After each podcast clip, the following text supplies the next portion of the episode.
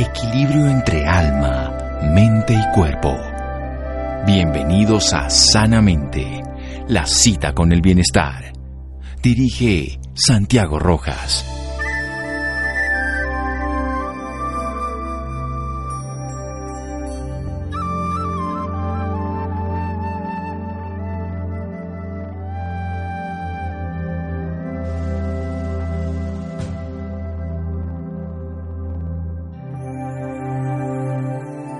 Cuida tu cuerpo, es el único lugar en el que tienes que vivir, Jim Rohn. Buenas noches, estamos en Sanamente de Caracol Radio. La semana pasada hablamos mucho del metabolismo, de lo que tiene que ver la nutrición en el metabolismo y hemos tocado un tema en el metabolismo. Han surgido preguntas sobre la enfermedad metabólica relacionada con las grasas del cuerpo, lo llamamos la dislipidemia.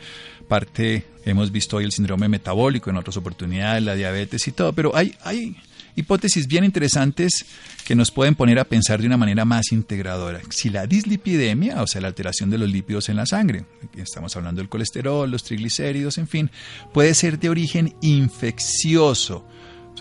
Siempre pensamos que pues, la comida tiene exceso de grasa, ya hemos visto que fundamentalmente es exceso de azúcar ultraprocesado que produce inflamación y todo, pero ¿qué tiene que ver aquí los agentes infecciosos, virus, bacterias, hongos, parásitos? De eso vamos a hablar esta noche. De la lipidemia, una concepción más integradora donde también tenemos que ver con estos bichitos que están en nuestro cuerpo que se llama microbiota. Javier Galvis Chacón, médico especialista en medicina interna en la Universidad del Rosario en Bogotá, del Instituto de Medicina Funcional en Estados Unidos, docente del Diplomado de Medicina Funcional de la Fundación Universitaria de Ciencias de la Salud aquí en Bogotá y director médico de Orígenes, Centro de Excelencia en Medicina Funcional. Doctor Javier Galvis, buenas noches. Hola Santiago, feliz de estar nuevamente acá en Sanamente. Muy bien, entonces es posible que un agente infeccioso tenga que ver con esto de la lipidemia? Sí, esta es una corriente de pensamiento eh, más allá comprobada desde hace varias décadas ya. Se ha encontrado que eh, el hígado o la dislipidemia se produce en el hígado. El, hígado es el que produce el 70 a 80% del colesterol circulante en la sangre. Y que afortunadamente esta dislipidemia o este aumento del colesterol y triglicéridos es una respuesta apropiada a un estímulo inapropiado que está permanentemente en bueno, el cuerpo. esto está bien interesante. Es una respuesta apropiada a un estímulo inapropiado. Entonces, ¿qué es lo apropiado? Producir grasas. Nosotros necesitamos colesterol para todo. ¿sí? desde el colesterol fabricamos vitamina D, desde el colesterol fabricamos nuestras hormonas sexuales, la testosterona, el estradiol, todas las hormonas femeninas y masculinas, y forma parte de todas las membranas de las células. Bueno, hay una cosa interesante, hay unos reportes que las personas con bajo colesterol en adultos mayores tienen más tendencia al suicidio por ejemplo. Y a enfermedades neurodegenerativas como el Alzheimer también. o sea que eh, para poner que no solamente tiene que ver con lo sexual, sino que tiene que ver con la parte cognitiva y con la parte emotiva, emocional, y, o sea que ya es un proceso mucho más complejo. Entonces, primero, es una respuesta apropiada que el hígado produzca el 70 al 80% de las grasas, en este caso colesterol, y quien lo lleva a los triglicéridos, en la forma en que se transporta en la sangre. Pero usted dice que a un estímulo inapropiado. Inapropiado, exacto. Normalmente en el cuerpo debemos solamente tener bacterias buenas están en, nuestras pie en nuestra piel, en la mucosa. La microbiota famosa. La microbiota, eh, y esa microbiota sostiene constantemente una muy buena relación con el sistema inmunológico. Son unos campesinitos ayudantes de la policía y el ejército en el campo. Correcto. Cuando, en el, por ejemplo, en el intestino hay bacterias malas, hay virus, hay hongos o parásitos persistentes, no lo suficiente como para causar una diarrea aguda, pero sí como en, cantidades pequeñas pero persistentes, esa lucha entre, los, entre las bacterias buenas y malas y el sistema inmunológico le dice al hígado, ayúdenos a defendernos. ¿Qué hace el hígado? Produce más colesterol y, triglicéridos. O sea, tenemos una, un, un espacio maravilloso. Usted nos ha hablado aquí de que el colon no es el problema y que siempre le echamos el muerto. Aquí lo hemos entrevistado tres, cuatro veces ya está. Entonces, volvámonos al punto. El intestino grueso, ahí tenemos un hotel, porque el 90% de las células son bacterias, son virus, parásitos saludables. Pero resulta que a veces infiltran, se meten unos que no son, se ponen a agarrar con nuestras células del sistema inmune y con las bacterias sanas. Y esos entonces le piden al hígado que nos produzca colesterol. Vamos a averiguarlo en un momento cómo así que el colesterol nos va a ayudar a pelear contra los malos y no va a nosotros. Seguimos en un momento en Sanamente de Caracol Radio. Síganos escuchando por salud. Ya regresamos a Sanamente. Bienestar en Caracol Radio. Seguimos en Sanamente.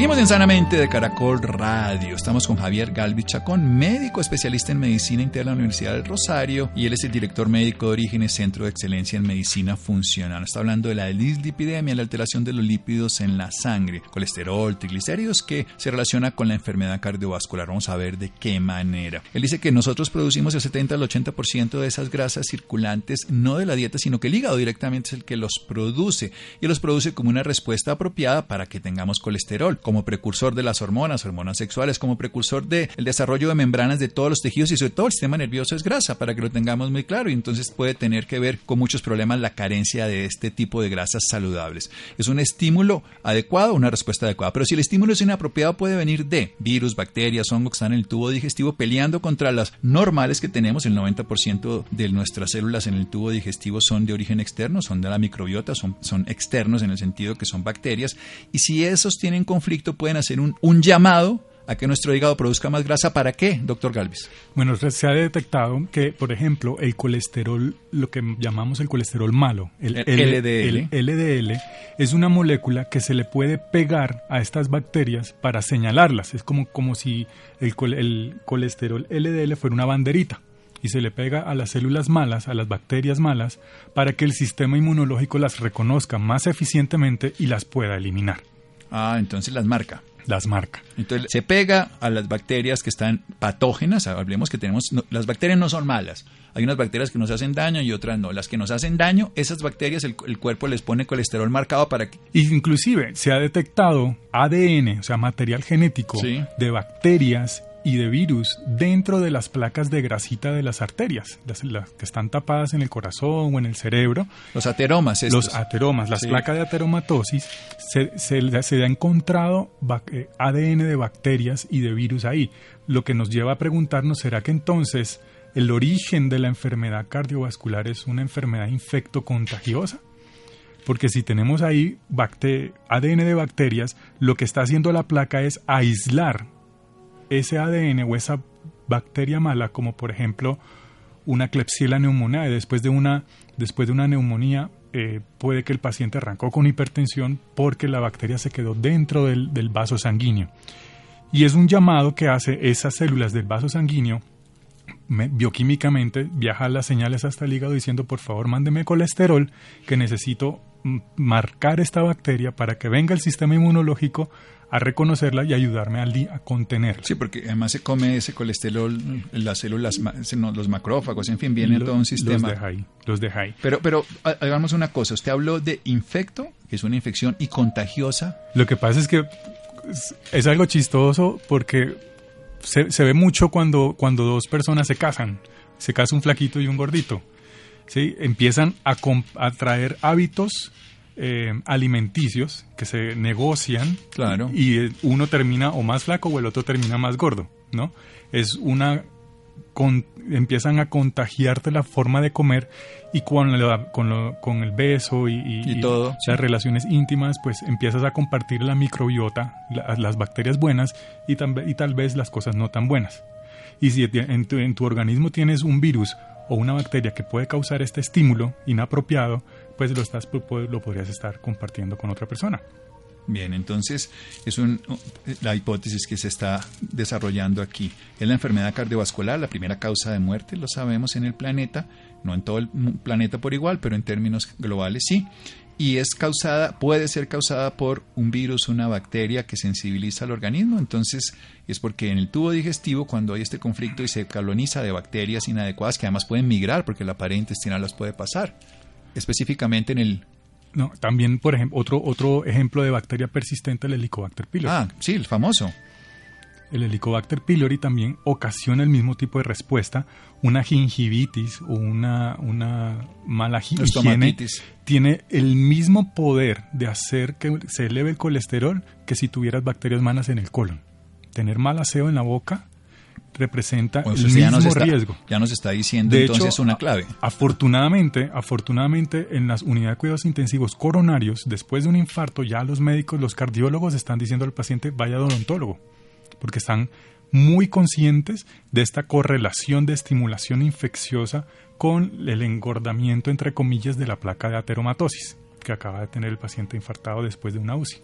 Bueno, entonces, estas bacterias quedan marcadas, estos virus, parásitos, hongos quedan marcados por el mismo organismo, las células dicen, marquémoslo para que lo podamos destruir, para que separemos de quiénes son los fascinerosos de la población civil.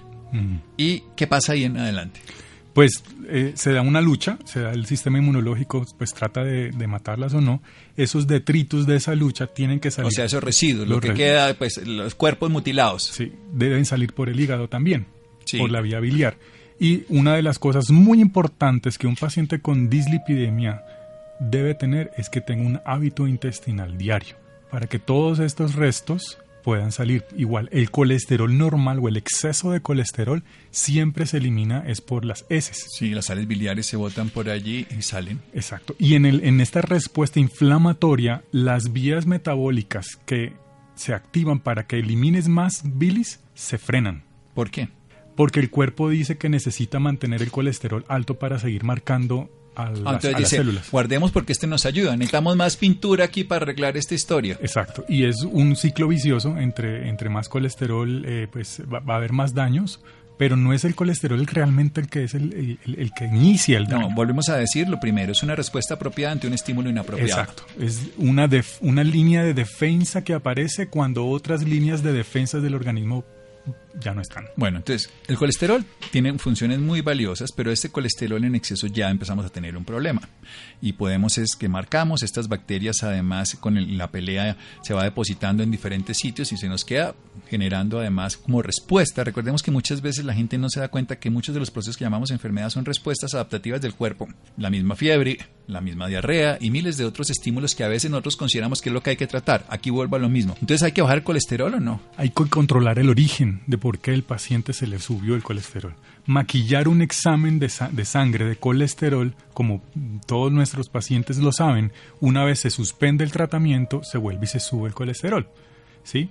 Y si usted encuentra dónde está el problema, de dónde está esta fuente del fuego, eh, pues puede considerarse que puede curarse, entre comillas, el paciente o tener un nivel de colesterol apropiado sin necesidad de medicamentos o hay unas opciones naturales para poder controlar el colesterol. Hay opciones naturales para controlar el colesterol que hacen lo mismo que hacen las estatinas, que es el remedio que, entre otras cosas, las estatinas han probado su eficacia muy alta después de un infarto del miocardio, pero cuando se utilizan de una manera indiscriminada aumentan muchos procesos, entre daños musculares, daño hepático y incluso diabetes. Hay, estadísticas que son más frecuentes cuando se usan simplemente en esa fase preventiva no son tan importantes. En esa fase después de una enfermedad cardiovascular el efecto sí se ha notado una gran eficiencia. Funcionan de la misma manera inhibiendo el metabolismo del colesterol? Pues hay varias, hay varias clases de plantas que pueden eh, ayudar. Hay unas que van hacia allá, hacia el mismo mecanismo parecido de las estatinas. Bueno, ahí está esta famosa Regis Rice, o sea, la levadura, la levadura roja del arroz. Sí.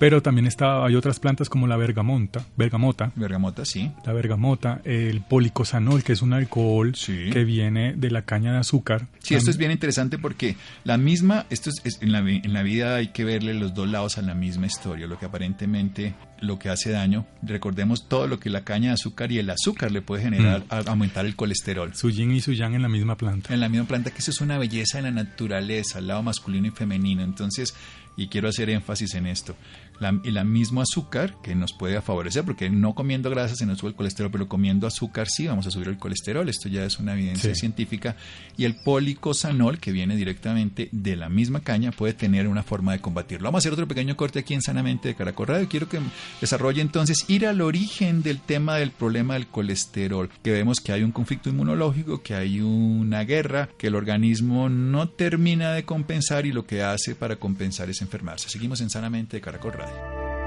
Síganos escuchando por salud. Ya regresamos a Sanamente.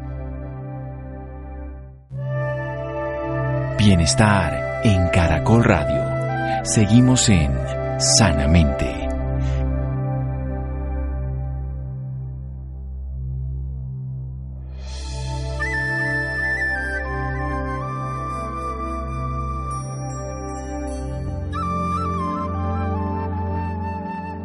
Sanamente de Caracol Radio. Nuestro invitado de hoy, el doctor Javier Galvis Chacón, médico especialista en medicina interna en la Universidad del Rosario de Bogotá, del Instituto de Medicina Funcional en Estados Unidos, docente de diplomado de medicina funcional de la Fundación Universitaria de Ciencias de la Salud de la Ciudad de Bogotá y director médico de Orígenes también aquí en Bogotá, que es un centro de excelencia en medicina funcional. Está hablando de la dilipidemia, ese trastorno de los lípidos de la sangre, recordándonos que el colesterol lo producimos en el 70-80% dentro de nuestro hígado, que es una respuesta apropiada celular para mantener las hormonas y la estructura de todas las membranas celulares, lo que llamamos los médicos el mosaico fluido y otro tipo de funciones endocrinas. También además tenemos que entender que es una respuesta ante estímulos diferentes, pero uno de los estímulos puede ser inapropiado, como la presencia de virus, bacterias, hongos inadecuados, no de los sanos que tenemos en el cuerpo. El organismo los marca con una parte del colesterol, el LDL, una forma como se transporta el colesterol, se le pega como a las, las bacterias y a estos gérmenes extraños patógenos, o sea, enfermizos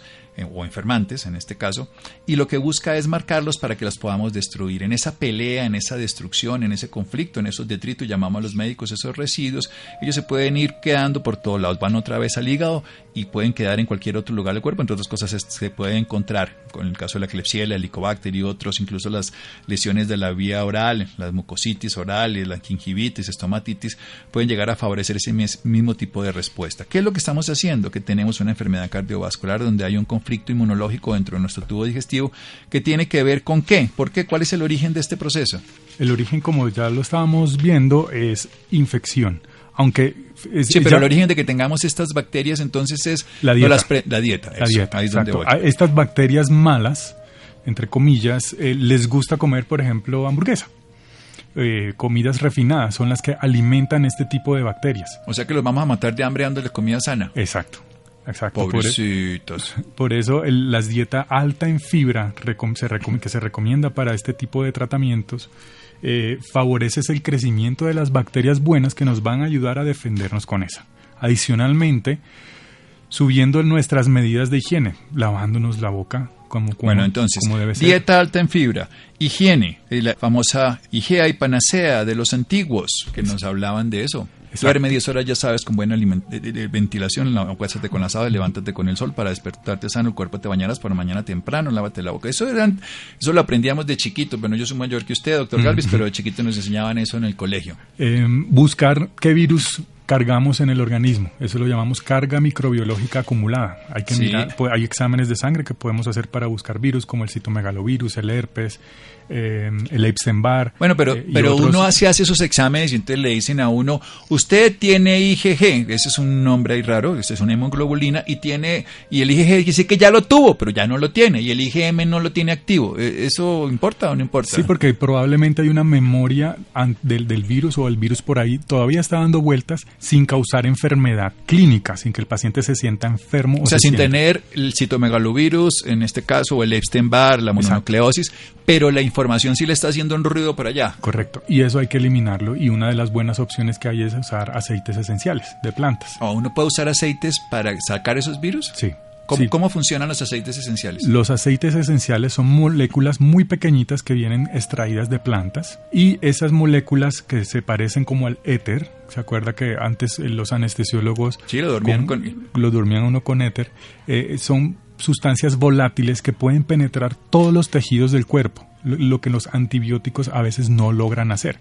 Pero, ¿y estos y esos aceites esenciales son de esos que uno echa para los pebeteros y huelen a rico? No, hay, hay, unos que se, que se fabrican de manera orgánica, que tienen una mezcla pensada ah, para... orgánica para que no estén contaminados, sí. Sí, porque pues en el mecanismo de extracción de esos aceites esenciales se pueden eh, introducir sustancias tóxicas. Entonces hay que tener que, ojalá sean orgánicos certificados y una mezcla de plantas que tengan un efecto o antiviral o antiparasitario o antihongos, porque una cosa es que huela rico eh, y hay unas plantas que pues huelen a rico pero no tienen efecto eh, no, y muchas plantas no saben a rico.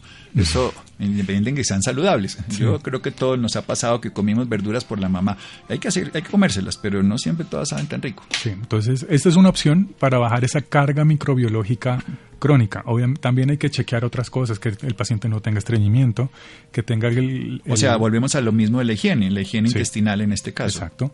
Por ejemplo, también que el paciente no tenga hipotiroidismo o que esté su hipotiroidismo controlado que es importante. O sea, la parte del metabolismo, volvemos a, a un tema esencial. Recordemos la tiroides, la glándula metabólica que hace anabolismo, que es construcción, y catabolismo, que es destrucción, que es lo que está haciendo el cuerpo todo el tiempo. Controlar el estrés. Y por último, algo muy bonito. Resulta que eh, la sangre es la- el, el órgano que permite la fluidez en la vida y la, y la felicidad. Y alguien que está enfermo con tristeza también tiende a acumular grasa en el corazón, grasa en el organismo. Entonces, hacer una desintoxicación emocional en Sacar este toda tipo la pacientes. rabia, los rencores, todos los Es odios importante. del pasado, todas esas cosas que nos embriagan el corazón, pero eso que diría Nelson Mandela, que no perdonar es tomarse un vaso de veneno esperando que el otro muera. Usted lo está viendo ya bioquímica y biológicamente como grasita pegada al corazón que no deja que la felicidad de la sangre fluya por todos lados. Quiero devolverme a esto de la carga microbiológica acumulada. Hay, hay otras plantas, Sí. de- además de las que ya mencionamos, de la bergamota y el policosanol. Sí. Eh, también está la corteza de pino marítimo. Ah, el pino bark. Esa Sí. es muy. Sí, el pignogenol que tiene además. Eh, ese, es- ese es- se ha usado. Y- uy, eso sí lo y- conocemos. Y el extracto años. de ajo añejado. Ojalá que, Uy, que- sí. que se pudiera tener una combinación de esos cuatro, mínimo esos cuatro Ah, a mí- productos. A mí, como me gusta el ajo añejado, de realmente no digo de sabor, además Mm. mm, que tiene eh, todos estos azufres maravillosos para no ponerle nombres técnicos, pero el sabor es delicioso. Ese ese ajo de tres añitos que queda y el pino bark o el pignogenol, el policosanol y la bergamota. Estas cuatro planticas entonces ayudan a que tengamos una forma saludable de manejar el colesterol de manera diferente a cómo funcionan las estatinas. Claro, ellos inclusive hay unas que pueden aumentar el, colesterol bueno, que es el HDL. Permite que, eh, ese colesterol bueno, el HDL como lo llamamos, es, el, es activando las vías reversas para revertir el depósito de grasa en las arterias. Eso se llama un mecanismo de eflujo. Es decir, el colesterol que ya está guardado, para salir él se tiene que convertir en colesterol bueno, en HDL. Y estas plantas hacen eso favorecen esas vías de eflujo o de, metabolismo, entre comillas, inverso del colesterol desde la arteria hasta la sangre para que pueda salir el exceso de colesterol por la vía biliar. Bueno, y si yo tengo, aquí tengo la duda, yo tengo virus, tengo antivirales, tengo bacterias, tengo antibacteriales, eh, tengo pues antibióticos, tengo hongos, tengo antimicóticos, antifúngicos. Eso hay que también tomarlos cuando tenemos infecciones. Sí, siempre hay que balancearlos con un buen probiótico, que ojalá que tengan múltiples bacterias, pero hay que saber ir a la causa y al origen. Un examen como un coproscópico funcional, que es más allá de un coproscópico normal, nos ayuda a identificar exactamente cada uno, porque la dislipidemia de un paciente puede tener los mismos niveles de colesterol que otro, pero el uno puede ser por una bacteria y el otro puede ser por un parásito y no le va a servir el mismo tratamiento a los dos. Hay que encontrar en cada paciente cuál es su causa individual de que activó la dislipidemia. Y la lipidemia en sí mismo, que es lo que uno tiene que mirar en el laboratorio, porque ahorita, eh, con todo lo que usted ha dicho, esto del LDL, uno no tiene claro si realmente es tan malo por sí mismo, porque entonces a la gente, a las personas, uno ve a las mujeres en la posmenopausia a todas se les sube el LDL, entonces se lo queremos bajar. Cuéntenos un poquito al respecto. La en el laboratorio convencional de colesterol, lo más importante es lo que se llama el colesterol no HDL, que es la suma del colesterol LDL más otro que se llama el B pequeña LDL. LDL, sí. La suma de esos dos es lo que más se ha señalado de riesgo de aterosclerosis. ¿Sí? No, no es tanto inclusive por cualquiera de los dos por separado. La suma del LDL más el BLDL es lo que más aterogénesis y es lo que más debemos estar O pendientes. sea, en uno lo que hace es colesterol total menos HDL. Sí, sí. Y ahí Exacto. tiene ese valor. ¿Y qué Sí. hace uno con ese valor? Con estas plantas uno puede ayudar a modificarlo, encontrando la- el origen de infeccioso, pues en algunos casos, pero hay otro origen que puede ser tóxico.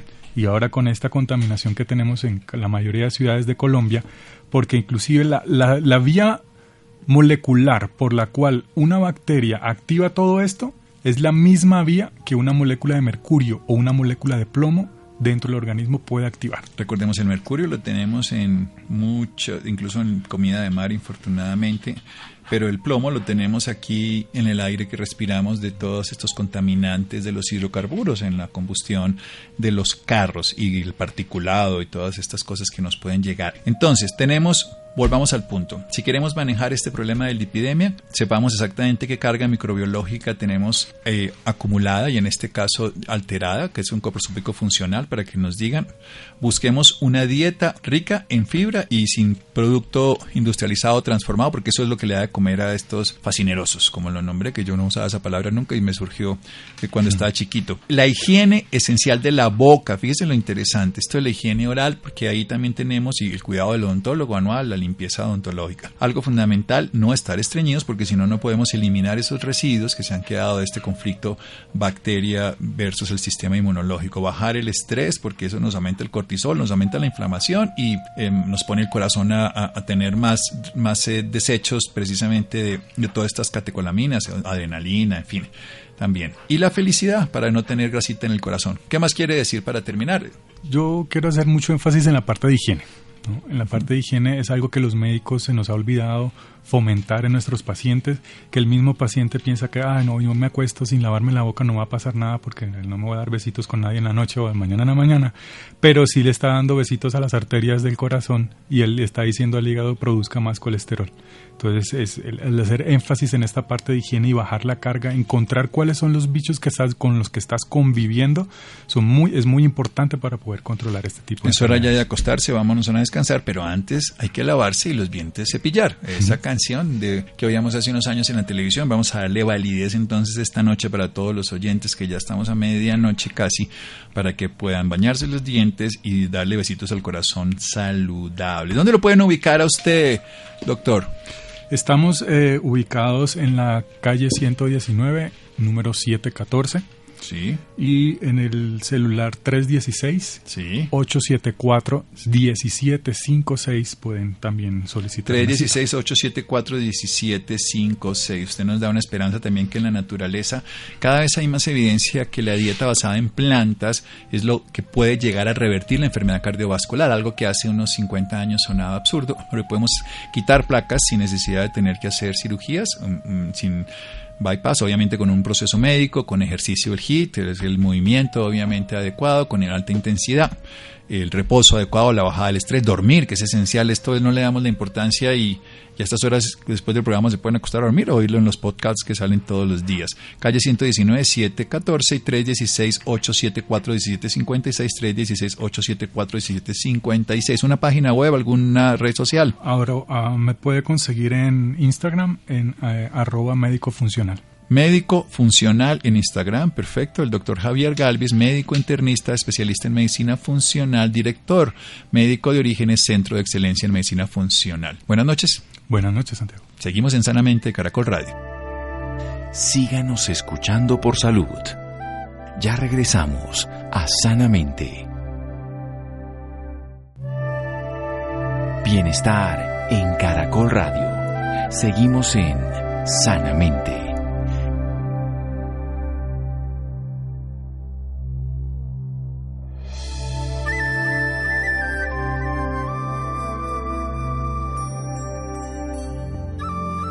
Seguimos en Sanamente de Caracol Radio. Los interesados en el doctor Javier Galvis, calle 119-714 en Bogotá, un celular 316-874-1756 o en Instagram arroba médico.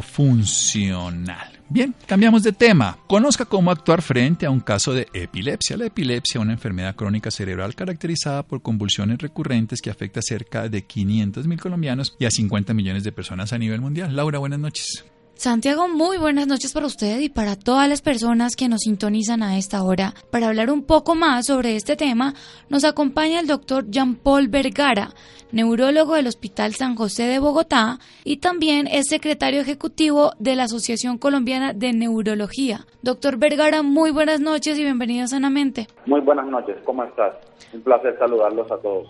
Muy bien, doctor, doctor.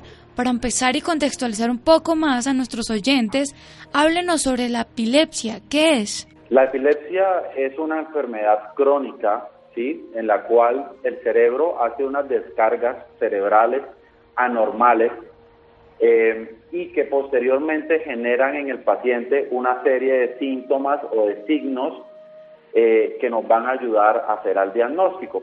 Eh, un ejemplo más fácil es si, el, si la descarga cerebral eh, anormal se hace muy grande, el, el paciente va a presentar lo que generalmente vemos que son las crisis tónico-clónico generalizadas, que es las que todos conocemos, que el paciente hace movimientos bruscos, se muerde la lengua y algunos otros se orinan. Digamos que es importante entender que la manifestación de la epilepsia no siempre va a ser esta, sino va a depender del sitio del cerebro que se estimule. Entonces, si la descarga cerebral anormal viene del sitio del cerebro que representa, por ejemplo, la boca o la mano, generalmente lo que va a pasar es que el paciente va a hacer un movimiento anormal de la boca o de la mano. Por eso hay que entender, y es la principal cosa que creo que hay que dejar clara, es que la epilepsia tiene muchos síntomas y signos más que las convulsiones grandes. Doctor, ¿y a quién le puede dar una crisis epiléptica? La epilepsia es una enfermedad que puede dar a cualquier edad, ¿sí? Digamos que es más frecuente en los niños y en los ancianos. ¿Por qué en los niños? Porque algunos vienen eh, con una predisposición genética para sufrir de epilepsia, entonces arranca muy frecuentemente en pacientes desde muy temprana edad. Y en los adultos mayores, porque son los pacientes que, por ejemplo, tienen más riesgo de tumores cerebrales, la enfermedad cerebrovascular o llamada trombosis cerebral. Por lo cual estos grupos, estos dos grupos son los que más están en riesgo pero en general es una enfermedad que puede dar a cualquier edad. ¿Y esta patología tiene tratamiento?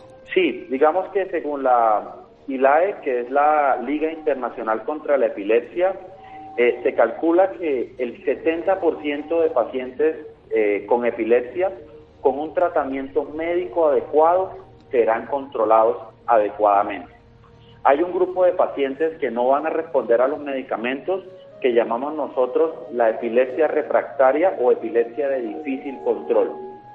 Este, este grupo de pacientes tendrán otros tratamientos, entre ellos entrada a programas de epilepsia refractaria para probablemente ser llevados a, cirugía de epilepsia, que es una posibilidad, y o pensar en otros tratamientos, por ejemplo, como la dieta cetogénica, que es una dieta en la cual hacemos unos cambios en la alimentación del paciente para mejorar la frecuencia de convulsiones.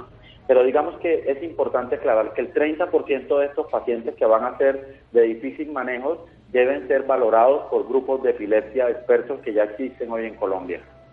Me imagino que muchos oyentes se deben preguntar si se puede prevenir. Eh, digamos que no hay una manera específica de prevenir cuando el paciente viene genéticamente predispuesto.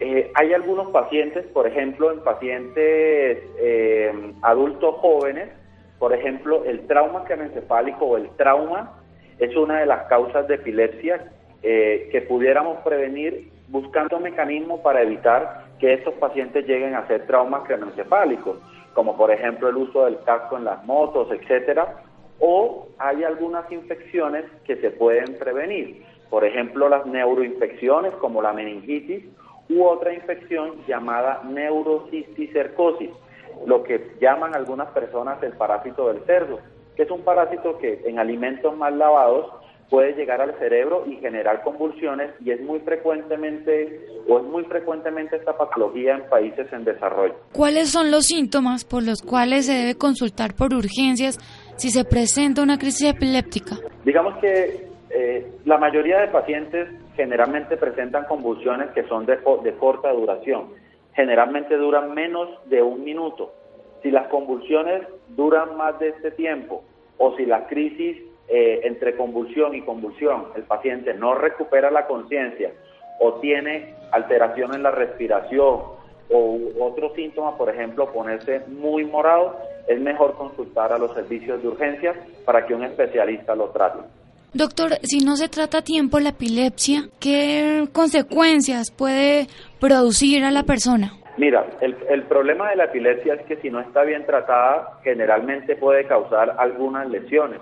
Digamos que sobre todo las caídas generan quemaduras, traumas en el cráneo, por ejemplo, cuando caen al piso, ¿sí? Y el otro problema es que generan, por ejemplo, en algunos pacientes mal controlados o si no son bien tratados, puede generar ausentismo laboral, o sea, las dificultades del paciente para ir a, eh, laborar. Bueno, eh, y lo otro, pues es que a veces las convulsiones más controladas son estigmatizadas, ¿sí? Porque algunos eh, jefes o algunas empresas no entienden que tener epilepsia no es una contraindicación para trabajar, para tener familia, para llevar una vida lo más normal posible. Entonces la función de nosotros como neurólogos y específicamente como epileptólogos es lograr un control adecuado de las crisis para que este paciente tenga una vida lo más normal posible y no afecte su vida en sociedad. Doctor, me gustaría que le dijera a nuestros oyentes, por ejemplo, si una persona que nos está escuchando en este momento es familiar de alguien que le dé estas crisis, ¿qué debe saber y aprender para mejorar la calidad de vida de estas personas? Nosotros eh, los invitamos a, consultar. Hay dos organismos muy importantes en Colombia que ah, se han encargado de hacer una difusión en redes sociales de, por ejemplo, aprender a vivir con epilepsia, qué hacer ante una convulsión. Eh, en nuestras redes sociales de la Asociación Colombiana de Neurología está escrito todo esto, qué hacer con una convulsión, etcétera, para que puedan aprender. Constantemente en nuestras redes sociales estamos actualizando a nuestros pacientes eh, y el otro organismo muy importante es la Liga Colombiana contra la Epilepsia. Es importante que nuestros pacientes sepan que no están solos, en Colombia ya hay neurólogos especialistas en epilepsia y junto con estos dos organismos estamos trabajando eh, en diseñar estrategias para poder llegar mejor a los pacientes, a los familiares y a las empresas que, que laboran con estos pacientes. Entonces los invitamos, va a haber dos eventos grandes este año, uno en abril en la Fundación Cardioinfantil, eh, liderado por la Universidad de Rosario, donde se va a hacer un evento de pacientes, y el segundo va a ser en septiembre en Cartagena, donde haremos un evento de pacientes para explicarles todas estas cosas y cómo pueden tratar de llevar una vida lo más normal posible. Doctor, para finalizar, me gustaría que nos hablara un poco sobre los mitos y las verdades de este tema. Digamos que en principio los mitos Generalmente el más frecuente es que la epilepsia depende de una posesión demoníaca, lo cual es falso, ¿sí? Eh, lo segundo es que los pacientes con epilepsia no pueden trabajar o no pueden tener hijos y es falso.